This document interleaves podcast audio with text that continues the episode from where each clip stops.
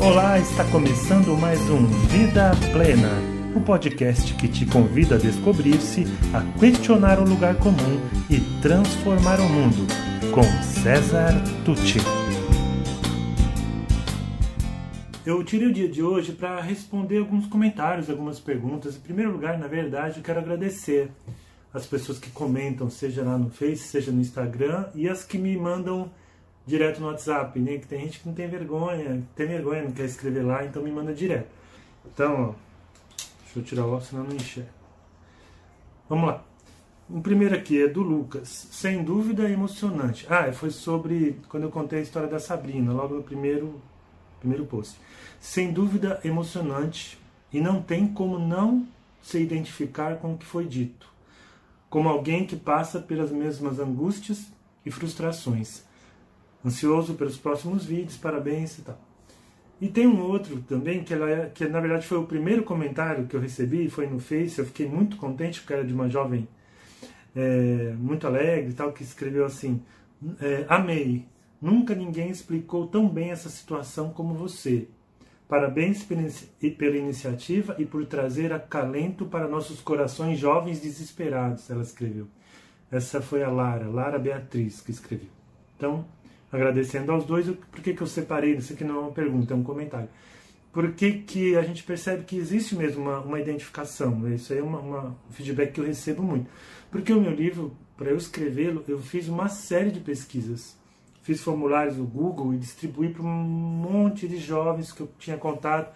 Pedi para eles distribuírem para outros jovens que eles tinham que eles tinham que eles tinham contato fiz entrevistas, conversei, além de tudo que eu já observava, que eu lia e que eu aproveitei de pesquisas já existentes. Então é por isso que gera uma identificação, porque na verdade não tem nada inventado naquela, naqueles dramas todos que a Sabrina passa, são muito, muito presentes na vida do jovem hoje, dito por eles mesmos. Por isso que gera essa identificação, o que me deixa muito feliz, né? É, só não podemos ficar só na identificação do problema temos que também identificar caminhos, que é o que a gente está tentando passar aqui caminhos de solução para vencer, para enfrentar esses problemas. Aqui um comentário da Heloísa. É muito difícil saber e perceber que um ciclo se fecha e outro se inicia. Eu mesma fiz vestibular por, por três anos e quando finalmente entrei, já não sei mais se é exatamente isso que eu quero para a minha vida. Mas com certeza se conhecer é o primeiro passo para seguir nessa jornada. É isso mesmo. Teve, teve até essa pergunta numa live que eu fiz ontem. E eu, eu digo isso para os jovens, vou repetir aqui: a vida ela é cíclica, ou seja, ela é formada de ciclos. Você vai ter essa fase que você fica lá na dependência dos pais, com tudo certinho, tudo confortável, mas depois vem o ciclo que é você entrar na vida adulta. E quando a gente reluta, né, por exemplo, se você não quer entrar para a vida adulta, você entra na síndrome do Peter Pan, isso causa desequilíbrio porque aí você está indo contra os ciclos naturais da vida. Como aquela pessoa que não aceita que o namoro acabou, sabe? Tem que respeitar os ciclos, entender que eles têm começo, meio e fim. E ela é probabilística a vida, ou seja, pode ser que dê certo, pode ser que não dê, pode ser que aconteça assim, pode ser que aconteça assado. E ter certeza, certeza absoluta de que a nossa escolha é a mais correta, a gente não tem. Isso faz parte da vida, do aprendizado. Por isso a gente tem que fazer aquilo que a gente conversou aqui para tentar fazer a, a nossas escolhas do modo mais consciente possível. E também a gente usar as nossas forças de caráter, como a persistência, para para insistir nas tentativas, pra, na criatividade para inventar outras tentativas, mas também na humildade, na, na perspectiva, que são outras forças de caráter, para a gente também entender quando é necessário abandonar o plano, como a gente viu numa parte da história da Sabrina, e partir para uma outra ideia. Ter humildade até para dizer, olha, isso não é o curso que eu quero, então eu vou interromper, vou trancar, vou fazer outro vestibular, vou por outro caminho. Acontece. O problema é que isso é vendido na sociedade como derrota. E isso é uma falácia, porque poucas, poucas pessoas têm certeza do, do que realmente elas querem. Né? Elas, só quando elas entram em contato de fato é que elas passam a ter mais certeza, mais noção. E outra coisa também, às vezes não estar gostando tanto ou não ter tanta certeza de um curso agora, não é motivo para você largar, ainda mais se você já está bem avançado nele. Muitas vezes, estrategicamente falando, é melhor você concluir aquele curso para você ter o seu diploma, que faz diferença, E depois você hoje dá para fazer especializações, às vezes partindo do seu curso, você vai para uma área totalmente diferente e que você goste mais, por exemplo. Né?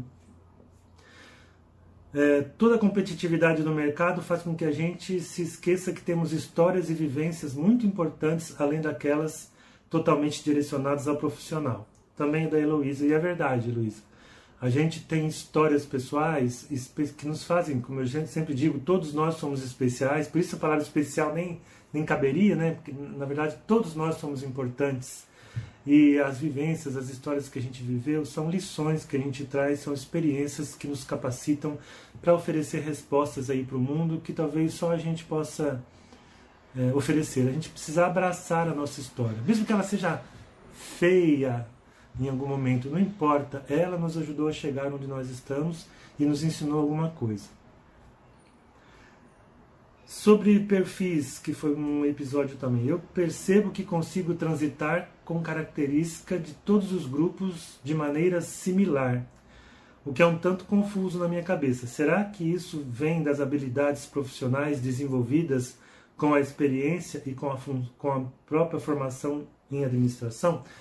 Esse aqui quem mandou foi o Vitor. E a Zete também fez um comentário dizendo: Acho que eu tenho uma pitada de cada perfil, né? Mas com predominância no S e C. É, é, é assim.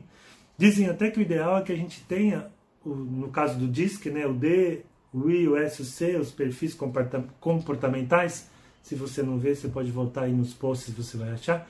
O ideal é que a gente tenha eles mais ou menos equilibrados e saiba dispor deles quando necessário subir uma característica, descer uma característica de acordo com a necessidade. Mas normalmente a gente tem uma ou duas que mais se destacam, isso é o normal. Se isso vem por causa da sua formação em administração, Vitor, é, não acredito que não, acredito que é algo que você já traga, né? E que na administração, como o termo diz, o nome diz, ajuda você a organizar as coisas e até mesmo as ideias. Então ela facilita, sim, ela acaba reforçando esse lado seu de, de saber transitar bem nos diversos momentos, utilizando seus diversos níveis, seus perfis. Bom, por outro lado, eu não sinto nenhuma vontade de me encaixar nesse mundo que existe hoje que tem, e que eu tenho alcance. Então, é uma questão problemática né, que a gente vê com muitos jovens, eles não têm vontade de fazer parte do que a gente chama de sistema. Né? E aí eu digo para todos eles, tá, se você não vai entrar no sistema, não estou dizendo você ser corrupto, você vender a alma ao diabo, você não ter vida, não. Estou querendo dizer, o mercado está aí, você precisa trabalhar para se sustentar. Se você não entrar, se você não, não, não começar, vamos dizer, a jogar o jogo de adulto, para transformá-lo, quem vai transformar? Vai continuar do jeito que está, né? Se quem pensa como, como você, jovem, tem uma ideia diferente de mundo, não começar a atuar para transformar esse mundo, se recolher, se fechar, ficar só dentro de casa ou dependente, dependente dos pais para o resto da vida, ninguém vai transformar esse mundo. Né? Então é algo que eu sempre digo muito fortemente para os jovens.